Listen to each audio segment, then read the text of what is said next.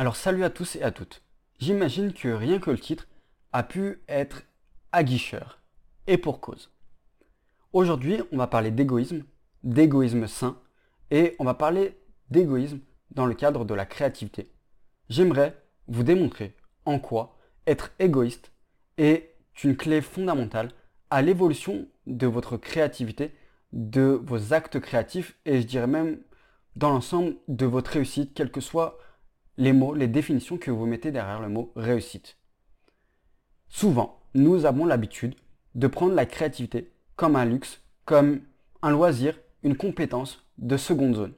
Premièrement, laissez-moi vous dire que c'est totalement faux. Il y a juste à regarder les nombreuses études qui ont été faites, et notamment auprès des entreprises et des grandes entreprises, pour s'apercevoir que l'une des dix compétences majeures les plus recherchées, c'est la créativité ou le sens de l'innovation. Ça, c'était le premier point. Souvent, il est vrai, et je pense qu'il y a une réalité sociétale derrière ça, la créativité nous paraît être quelque chose de, de pas important ou, devrais-je dire, de moins important que d'autres compétences mises au devant de la scène comme la détermination, la motivation, la proactivité et j'en passe. Mais laissez-moi vous dire que c'est clairement pas le bon état d'esprit à avoir quand on veut développer, quand on veut réellement développer sa créativité et je pense que ça va bien au-delà de la créativité. Toute compétence va vous demander un certain investissement, certains sacrifices. Et la réalité, c'est que bah, la créativité n'échappe pas du tout à ça. Je sais que ce que je vais aborder est un principe, un état d'esprit un peu que je considère comme chamboule-tout, inattendu, mais je vais essayer de l'expliquer le plus clairement possible. Parce que un manque d'égoïsme, et je précise d'égoïsme sain, est un frein à votre évolution personnelle. Maintenant, attaquons par ce que j'entends par égoïsme sain. Souvent, on va considérer que l'égoïsme est quelque chose de péjoratif, de négatif, qui va à l'encontre des autres. Ça n'est pas ma définition. Ma définition pourrait être traduite par être égoïste, c'est la capacité à prendre extrêmement soin de soi et j'insiste sur le extrêmement soin de soi, pour pouvoir évoluer dans notre vie et pouvoir en faire profiter les autres par la suite. Ce que je veux dire par là, c'est que vous ne pourrez apporter aux autres que ce que vous êtes apporté. Et que être égoïste est une manière non seulement de vous nourrir, mais par la suite de nourrir tous les autres. Vous imaginez bien qu'un artiste ne peut développer que ses talents et les partager par la suite et faire en sorte que les gens l'admirent ou que les gens soient inspirés positivement par cet art, cette création, que bah, cet artiste n'a pu arriver à là que en étant égoïste, en passant du temps seul, en passant du temps à prioriser ses compétences, au lieu bah, de répondre à tous les stimuli extérieurs et bah, de ne pas se prioriser. Je peux aussi donner un exemple qui peut être encore plus parlant. Nombreuses sont des mères qui ont parfois la culpabilité de prendre du temps pour elles parce qu'elles ont l'impression que ce serait, comment dire ça, être une mauvaise mère. Maintenant, laissez-moi vous donner un exemple. Imaginons que vous êtes une mère débordée et à deux doigts du burn-out parental. À noter que le burn-out parental est la deuxième source de burn-out au monde. C'est dire. Vous pouvez décider de continuer sur cette voie et je pense sincèrement que cette voie ne peut vous mener qu'à l'épuisement, au manque d'énergie et au manque d'intérêt auprès de vos enfants. Ou vous pouvez vous dire, une fois de temps en temps, sans culpabilité, et si j'allais nourrir, je sais pas, imaginons que vous avez une passion pour la cuisine ou euh, le dessin, et si j'allais me nourrir soit en priorisant par moment ces expériences ou en allant suivre des ateliers le temps de quelques heures pour pouvoir être enrichi intérieurement, être rafraîchi et pouvoir par la suite bah, retrouver mes enfants dans de meilleures conditions intérieures, psychiques, émotionnelles. Et encore une fois, je le dis, il n'y a rien de mal à ça. C'est juste un égoïsme sain que de prendre soin de soi pour, par la suite, pouvoir nourrir les autres bah, de tout le bien-être que ça vous a apporté. Encore une fois, je me répète et je le sais. Ce que je suis en train d'exposer est quelque chose qui va à contre-courant, bien que ce soit du bon sens. Mais si vous voulez avoir des résultats différents ou des résultats hors normes, selon ce que vous désirez dans la vie, vous allez devoir mettre en place des actions, des façons de réfléchir, un état d'esprit différent ou hors normes, et c'est exactement ce que vous propose ce principe. Maintenant, que pouvez-vous faire concrètement pour être un peu plus égoïste dans votre vie Premier point, changez définitivement et de manière durable votre définition de l'égoïsme. L'égoïsme n'est plus quelque chose qui va à l'encontre des gens, n'est plus quelque chose de négatif, mais à l'inverse est quelque chose de positif qui vous nourrit pour par la suite pouvoir nourrir les autres. C'est extrêmement important parce que ça va définir tout le reste. Deuxième point, éliminer les distractions. Là, vous pouvez vous dire, mais qu'est-ce que ça vient faire ici? Éliminer les distractions, les messages, le fait qu'on attende des choses de vous, qu'on puisse vous joindre par moment, est quelque chose d'essentiel.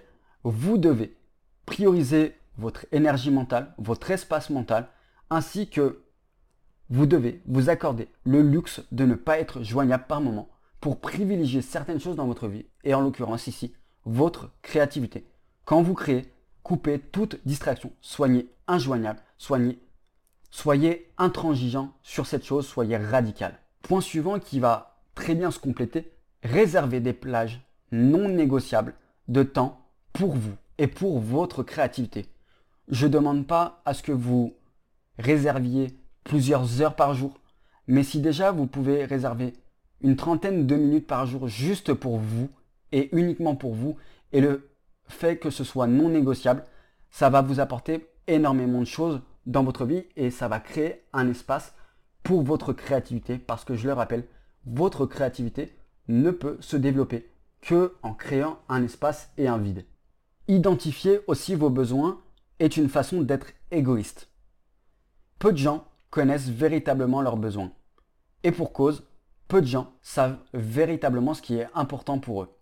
Savoir ce qui est important pour vous, savoir vos besoins fondamentaux, ça peut être le fait de créer, le fait de faire la peinture, bref, peu importe, ça va vous permettre de plus facilement savoir à quoi dire non. Et on en vient au point suivant. Dites beaucoup plus souvent non. Non n'est pas un mauvais mot, c'est pas un mot sale, c'est un mot qui peut être véritablement magnifique quand on sait l'interpréter. Parce que quand vous dites oui à quelque chose, n'oubliez jamais que vous échangez oui contre une partie de votre temps. Imaginons qu'on vous demande de rendre un service. Il n'y a rien de mal à cela. Mais si c'est trop régulier, si vous dites trop souvent oui, vous allez vous exclure de certains temps de votre vie. A l'inverse, quand vous dites non, vous dégagez un peu plus de temps pour vous et c'est encore une fois un mindset extrêmement important à entendre. Point suivant, écoutez-vous véritablement. Par là, ce que je veux dire, c'est que vous devez suivre la voie de votre boussole intérieure, et ce, peu importe ce que les gens diront. C'est une forme d'égoïsme, encore une fois, je le conçois, pas forcément facile à accepter dans notre société, mais c'est une forme d'égoïsme qui vous permettra non seulement de vous nourrir encore plus pleinement, d'être véritablement connecté à qui vous êtes, mais de développer une créativité qui vous est beaucoup plus propre. Je vois un nombre de créatifs incroyables ne pas se dire créatifs justement parce qu'ils font ce que la société veut qu'ils fassent. Mais la créativité ne marche pas comme ça. La créativité marche à partir du feu intérieur que l'on va nourrir et de notre propre voix et vision créative que l'on va développer et c'est quelque chose d'extrêmement individuel et propre à nous-mêmes. Le point suivant est un petit exercice que je vous invite à faire. Vous allez faire une liste de 5 à 7 actions qu'au moment où je vous parle, ou en tout cas avant cette vidéo, vous considériez comme égoïste. ces 5 à 7 actions, vous allez les faire durant les 5 à 7 prochains jours, une par jour. Vous allez vous autoriser cela. Ça peut être des petites actions comme le fait de prendre un bain chaud, comme le fait de vous autoriser à sortir, comme le fait de vous autoriser à dire non à une demande, ou encore une fois, si votre patron vous surcharge de travail en dehors de vos heures, de lui dire non, je me priorise. Et dernier point, point encore une fois extrêmement important et qui devrait celui-là être beaucoup plus facile, en tout cas je l'espère.